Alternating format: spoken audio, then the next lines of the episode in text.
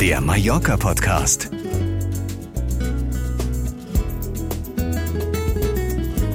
Neues von der Insel. Hallo und herzlich willkommen zum Mallorca-Podcast. Ich bin Wolfgang Schmitz. Heute beschäftigen wir uns einmal mit der Art und Weise, wie über Mallorca in den Medien berichtet wird. Es geht um die neuen Vorschriften an der Playa del Palma und wir schauen, wie sich der Anteil der Deutschen auf der Insel entwickelt. Dazu wie immer die Fernsehtipps und zum Schluss Ihre Leser- und Hörerbriefe. Zunächst zu unserem Top-Thema, die Berichterstattung über Mallorca in den Medien. Marco Bonkowski. Mallorca ist und bleibt bei den Deutschen die Nummer eins unter den Urlaubsinseln. Sie genießt einen ausgezeichneten Ruf als Reiseziel für nahezu alle Zielgruppen. Mallorca hat aber auch seit jeher ein Imageproblem. Die Zeiten der großen Alkoholexzesse bei deutschen und britischen Urlaubern liegen zwar schon Jahrzehnte zurück, prägen den Ruf der Insel aber bis heute. Die Bilder der stark alkoholisierten Urlaubern, die mit Strohhalmen Sangria aus Plastikeimer tranken, blieben im Bewusstsein der deutschen Öffentlichkeit. Parallel zu dieser Urlaubswelt hat sich das andere Mallorca positioniert. Ein Urlaub auf einer einsam gelegenen Finca, oft hochpreisig und nahe eines Golfplatzes gelegen, ist das Kontrastklischee, das gerne präsentiert wird. Die Berichterstattung in den deutschen Medien unterscheidet diese beiden Welten. Sobald über die Bucht von Palma berichtet wird, wird die Insel schnell zu Malle, die Strände zu El Arenal oder einfach zu Ambalaman. Durch diese Bezeichnung wird die Baleareninsel sofort mit Partytourismus in Verbindung gebracht.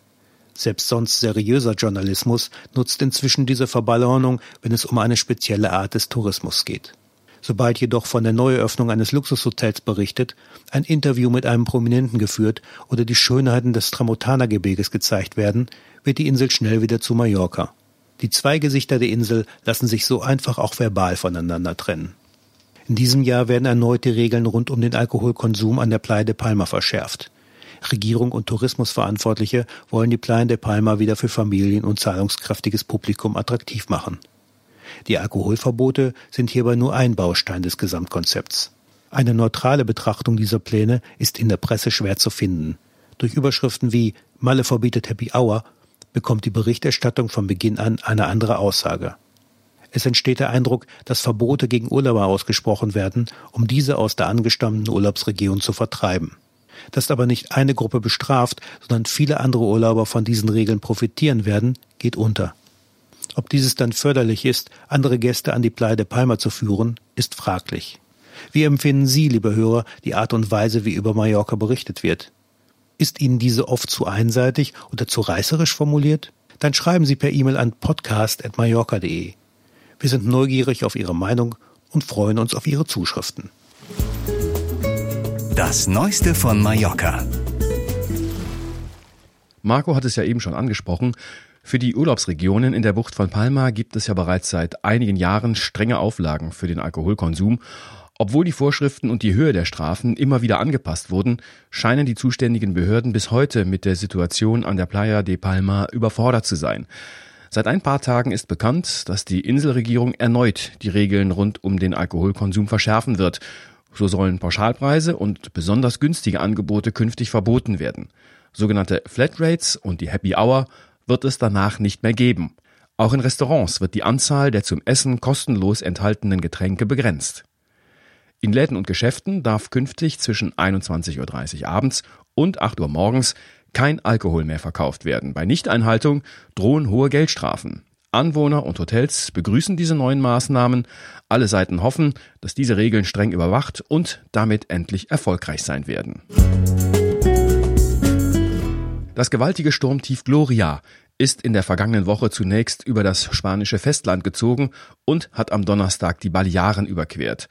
Gloria hat an der spanischen Mittelmeerküste Verwüstungen und Überschwemmungen hinterlassen und dann auch einige Orte auf Mallorca getroffen. Insbesondere ist der Nordosten der Insel betroffen. In Calaratiada, Porto Colom und Cala Millor haben gewaltige Wellen Teile der Küste und Strände ins Meer gerissen. Auch im Hinterland wurden Straßen überflutet, Bäume umgerissen und Häuser beschädigt. Nach der verheerenden Bilanz, die die Bürgermeister der betroffenen Gemeinden zusammen mit der Ministerpräsidentin der Balearen und dem spanischen Regierungschef noch am Donnerstag gezogen haben, soll die Instandsetzung der Küstenabschnitte schnell beginnen. Die Zentralregierung hat schnelle finanzielle Hilfe zugesagt.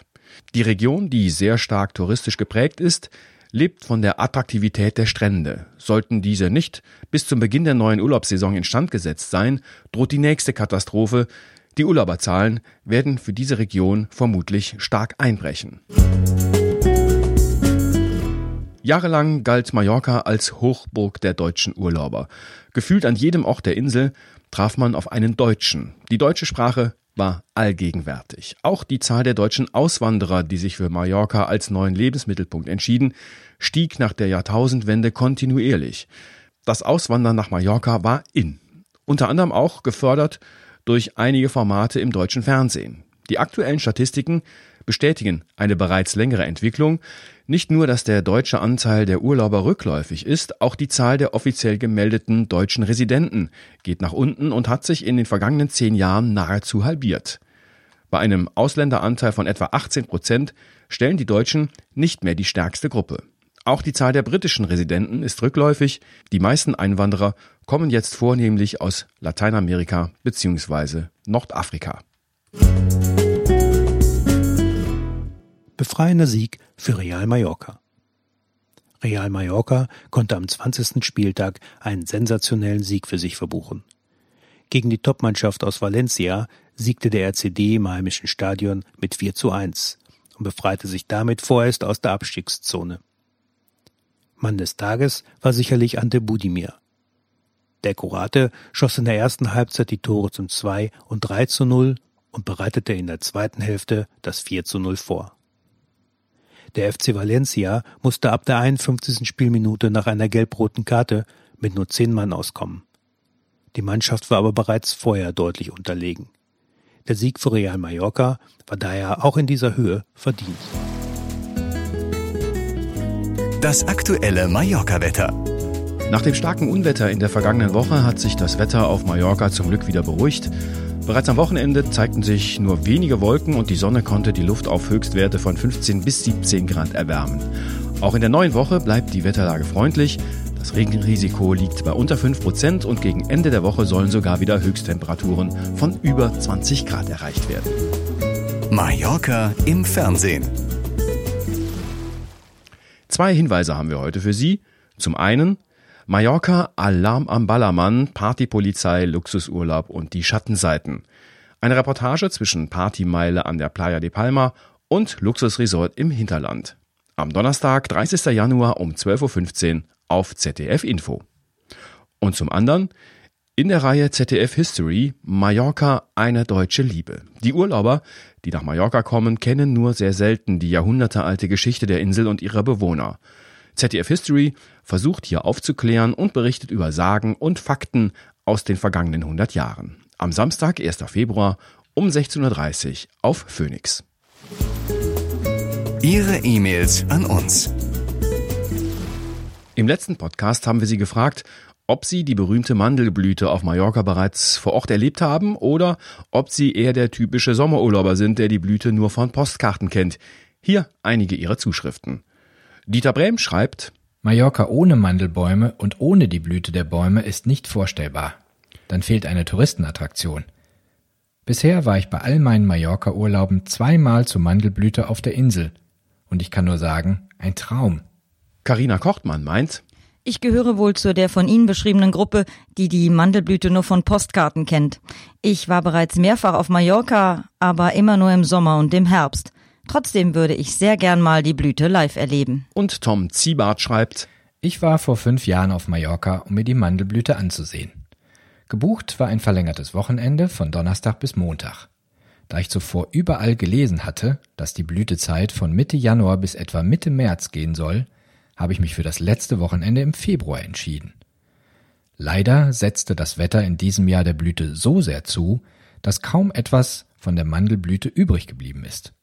Ich hatte trotzdem ein schönes Wochenende auf Mallorca und werde es im nächsten Jahr vielleicht noch einmal versuchen, die Blüte live zu erleben. Dann buche ich aber bereits für Ende Januar. Wenn Sie uns schreiben möchten, dann immer gerne an podcast.mallorca.de. Das war der Mallorca Podcast, Redaktion Marco Bonkowski und Björn Kaspring. Ich bin Wolfgang Schmitz. Hasta luego.